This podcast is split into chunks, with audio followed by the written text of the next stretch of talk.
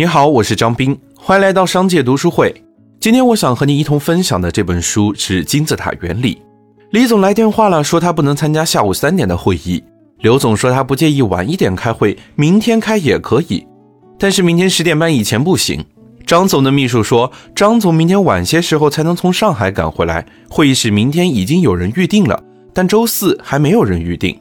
会议时间定在星期四上午十一点，似乎比较合适，您看行吗？如果你是主管，秘书像你这样汇报工作，相信还没有听到最后，就已经被几位老总的行程给搞懵了。所以你可能会因为这次的汇报而对这个秘书打出不及格的分数。如果秘书换一种汇报形式呢？今天的会议改在周四上午十一点开，可以吗？因为这样李总和刘总都更方便，张总也能参加，并且本周只有一天会议室还没有被预定。如果你是主管，一定也更喜欢这样结论清晰、叙述简洁的汇报。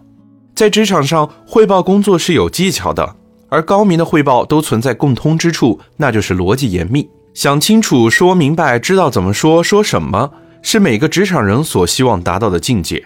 可是，我们如何做到在思考、沟通、交流和解决问题时，重点突出、条理清楚、层次分明呢？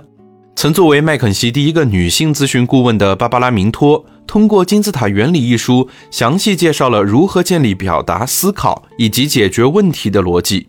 这本书没有带来石破天惊的神奇理论，更多的是实践的总结与提炼，以有力的例证和聪明的提炼，为我们提升逻辑思维能力提供一臂之力。